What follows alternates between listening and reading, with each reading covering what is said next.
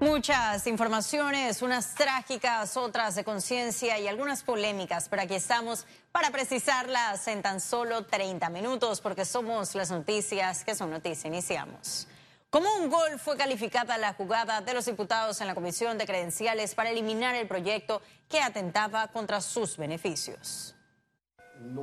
Las críticas hacia el legislativo no se hicieron esperar luego que oficialistas, apoyados también por opositores, rechazaran el proyecto de cambios al reglamento interno presentado por el independiente Juan Diego Vázquez. Lo que ha pasado con el reglamento interno o sobre la discusión sobre el mismo es una gran vergüenza. Es algo que se repite en, en esta asamblea en los últimos quinquenios cada día peor. Y no se trata de una pelea de estos de patio limoso, ¿no? Yo creo que aquí se trata de ver cómo se mejora incluso la imagen de la propia Asamblea a través de un buen reglamento que le dé confianza a los ciudadanos de que ahí se está cumpliendo con el deber de legislar. En el nuevo texto aprobado se incluye el artículo que le permite a la directiva de la Asamblea Nacional asignar funciones a los diputados suplentes y establece que sus dietas y emolumentos los determinará la Ley de Presupuesto General del Estado. Y al final no quedar en nada y meter un gol de media cancha, como hicieron eh, eh, ayer, con un proyecto que no había sido ni analizado por una subcomisión ni nada, es una, es una grandísima vergüenza. Eh, muchos de los avances planteados por el diputado Juan Diego, o casi todos, no aparecen en lo absoluto en este nuevo proyecto. Yo siento que la propuesta que se ha hecho en este momento, que es reducida a menos de la mitad de lo que se había presentado inicialmente, es una propuesta perversa. La norma que será discutida ahora en tres bloques no contiene descuentos por ausencias en el Pleno y en las comisiones. Félix Antonio Chávez, Econius. Y la Comisión de Comercio y Asuntos Económicos de la Asamblea aprobó el primer grupo de artículos sobre contrataciones públicas. Estos establecen que las empresas corruptas quedarían excluidas de las contrataciones con el Estado, agregando la incapacidad legal para contratar personas naturales sentenciadas por delitos contra la administración pública en los cinco años previos al acto. En otros temas de la Asamblea Nacional, el presidente de la Comisión de Transporte de la propia Asamblea, Víctor Casillo, insiste que las plataformas tecnológicas no deben cobrar en efectivo plataformas tecnológicas no deberían cobrar en efectivo. O sea, tú no compras un boleto aéreo por internet y tú pagas en efectivo. Tú no, tú no haces una, una un, apartado de, un, de una, un hotel y en una plataforma y pagan en efectivo. Las plataformas son, son totalmente, no deben ser híbridas. Sin embargo, se, hace un análisis, un estudio y se pudiera hacer de repente algo. Pero realmente la plataforma tecnológica es para, comprar, para cobrar de manera tecnológica. Y continuamos con más información. El representante de Caledonia, Ramón Ashbichial, fue condenado por el delito de peculado. La jueza condenó al también miembro del PRD a 60 meses de prisión por el delito de peculado en perjuicio de la Junta Comunal de Caledonia por no sustentar gastos vinculados a contratación de personal, adquisiciones de bienes y servicios por más de 500 mil dólares. Otras tres personas también fueron condenadas. El Tribunal Electoral no participará en la consulta para el proyecto de playa de la Alcaldía de Panamá. A través de un comunicado publicado en redes sociales, la institución señaló que el proyecto municipal se presentará bajo la modalidad prevista en la ley de descentralización que no implica ninguna votación, razón por la cual no será necesaria la participación del Tribunal Electoral. La mencionada consulta del proyecto de playa propuesto por el alcalde Fábrega está pautada para el 12 de marzo. Y cambiamos de asunto. Un saldo de tres heridos dejó el accidente aéreo ocurrido en la comunidad de las nubes en el corregimiento de Cerro Punta. Desde Chiriquí, Astrid Carreño nos tiene el informe completo. Adelante. Eran aproximadamente las 9 de la mañana cuando un fuerte estruendo sacudió a la comunidad de las nubes en el corregimiento de Cerro Punta. En la aeronave iban a bordo tres personas de 32, 37 y 61 años de edad. Este último fue identificado como Enrique Atanasiades, propietario del helicóptero y padre de la exdiputada Atenas Atanasiades. Cuando se recibe vía verbal ah, informando después de la caída de uno, un helicóptero de, uno de los dueños de fincas aquí en el área de Volcán, señor Atanasiades, se procede a despachar los vehículos de emergencia, eh, con un pick-up a llegar al área donde se dio el mismo. Bueno, cuando se llegó a la escena ya a los tripulantes los llevaban en un vehículo particular al centro hospitalario aquí mismo en Volcán. Restos de la aeronave quedaron esparcidos por toda la finca. Fue necesaria la intervención del benemérito cuerpo de bomberos, quienes verificaron el posible derrame de combustible y cortaron el suministro de energía eléctrica. Hubo un desperfecto o algo hubo, no sé, ellos no nos informan muy bien, como no tienen conocimiento, eh, de que el helicóptero fue a, salir y, tuvo un desperfecto y el piloto al parecer lo cortó hacia un lado para no estrellarse contra un cerro que está en la parte de atrás. Si llegamos, se hizo una inspección del lugar, el área es segura, eh, cortamos el sistema eléctrico, pues ya estaba, no hay fuga de combustible y el área quedó segura. Las autoridades iniciaron las investigaciones para confirmar las causas del accidente. Reportó para Econews Astrid Carreño. Informe especial. Comunidades lejanas de las provincias de Coclé y Colón apostaron al café y otros productos para salir de la pobreza. Conozca cuáles son en el siguiente informe especial. Adelante.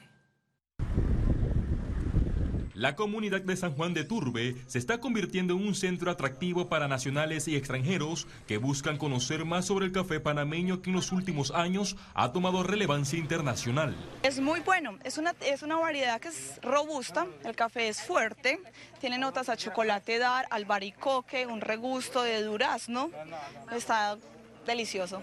Lo, que representa nuestra inversión, eh, estamos hablando de cerca de 52 millones de dólares que se invierten en el programa, o sea, ese es el costo a los precios de hoy, pero eh, lo que revierte eso a cada productor eh, al final se va a convertir en más de eso. La zona ubicada en el límite entre Coclé y Colón tiene el objetivo de revolucionar con su producto, aunque apenas está en etapa de prueba. Para que el café realmente sea un café bueno. Empieza desde la cosecha de la, de la recolección del grano.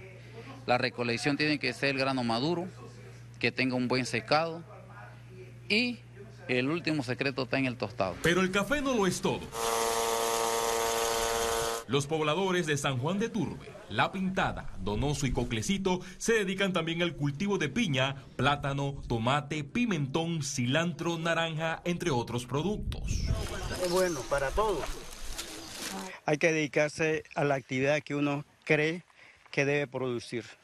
Se consulta con los técnicos, se consulta con los ingenieros y uno se programa para hacer las actividades. Lo primero que se hizo fue remover el terreno, nivelarlo, eh, después se construyó la casa y bueno, después traímos las bolsas, el sistema de riego se colocó y como ustedes lo ven pues. A pesar de no tener apoyo del gobierno, los campesinos aprovechan la fertilidad de las tierras para obtener el sustento de cada día.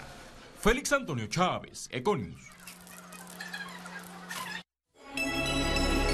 Economía. Telecarrier recibió la certificación Management and Operation en su data center. Le mostramos de qué se trata.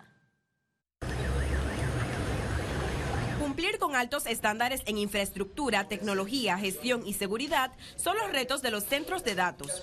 Econews realizó un recorrido en el data center de Telecarrier en 12 de octubre tras su reconocimiento por cumplir con dichas características. Esa es la unidad de medida que se usa a nivel de comunicaciones. Este centro de datos de 200 metros cuadrados cuenta con 73 gabinetes.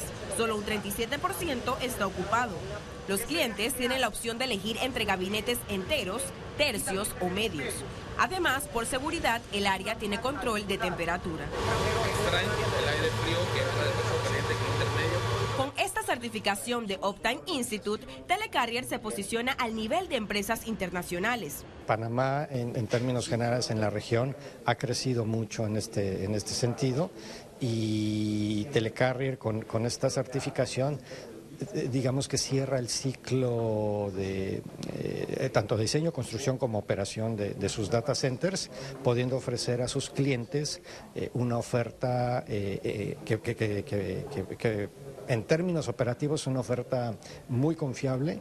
También refuerza el compromiso de administrar datos transparentes. la evaluación está ponderada en una tabla de 1 a 100, la puntuación mínima que se necesita para obtener esta certificación es de 80 el medio de la industria es aproximadamente 82 puntos. Afortunadamente en nuestro caso y gracias al esfuerzo que tuvimos de todo el equipo, obtuvimos una puntuación de 87. La eficiencia de este servicio está en manos de 37 colaboradores de los tres data centers de Telecarrier. Ciara Morris, Econews. Acá la cámara roja.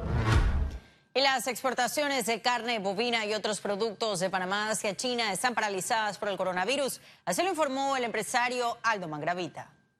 Eh, a raíz del virus, eh, eh, el gobierno chino detuvo, las navieras detuvieron los envíos y, y todo está en una especie de stand-by hasta que se dé nuevamente el aviso para que las navieras puedan seguir transportando los contenedores de varios productos panameños que van a China. Pero también nos afecta la importación de materia prima de China que necesitamos para producir aquí. Eso también, las fábricas están cerradas allá y eso implica también que no llega materia prima para la producción nacional. Temporalmente se encuentra detenida, temporalmente, hasta, hasta que se encuentre una salida para que llegue a otro puerto o a otro destino, pero por ahora las que iban a la provincia de Wuhan están detenidas. Los industriales están optimistas de alcanzar un crecimiento de 1% en ese 2020. A continuación, el detalle. El 2019 fue un año difícil para la industria nacional. Estiman que el sector manufacturero haya cerrado en menos 1.3%. Básicamente la, industria manufacturera se ve afectada, eh, es un sector muy vulnerable a los ciclos económicos. Eh, cuando la economía está en un proceso de contracción o desaceleración, impacta a la industria porque el mercado del sector industrial es doméstico. Eh, y es parte de lo que estamos proponiendo y planteando aquí, la necesidad de poder impulsar a la industria a los mercados internacionales. En un conversatorio, el Sindicato de Industriales manifestó su optimismo de crecer 1% este año. Buscamos un compás importante que trabajemos armoniosamente con las instituciones del Estado para que los procesos de de poder tener en el mercado nuevos productos estén, sea mucho más ágil, requerimos insumos. El gremio asegura que con condiciones atractivas para inversiones hacia el sector industrial se reflejará una reactivación económica a mediano y largo plazo. Ciara Morris, Econews. La Caja de Ahorros se prepara para modernizar su plataforma de cara a los retos del 2020.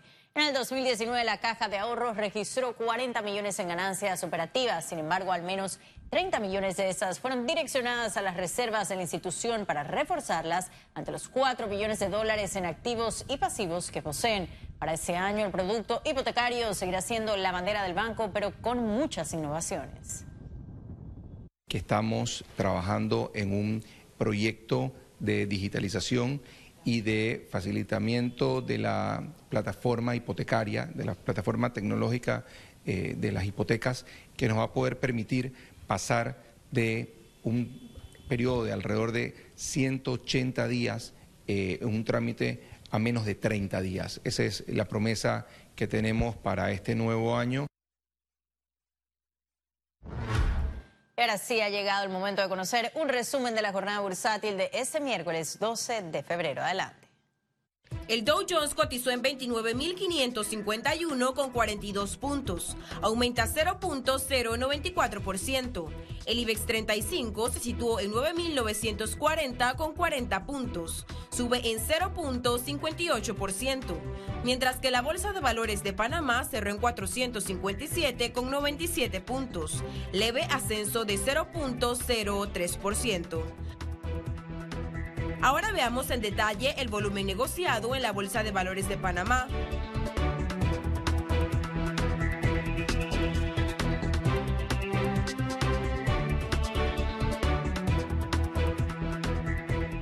Total negociado 9.599.845 con 30 centavos.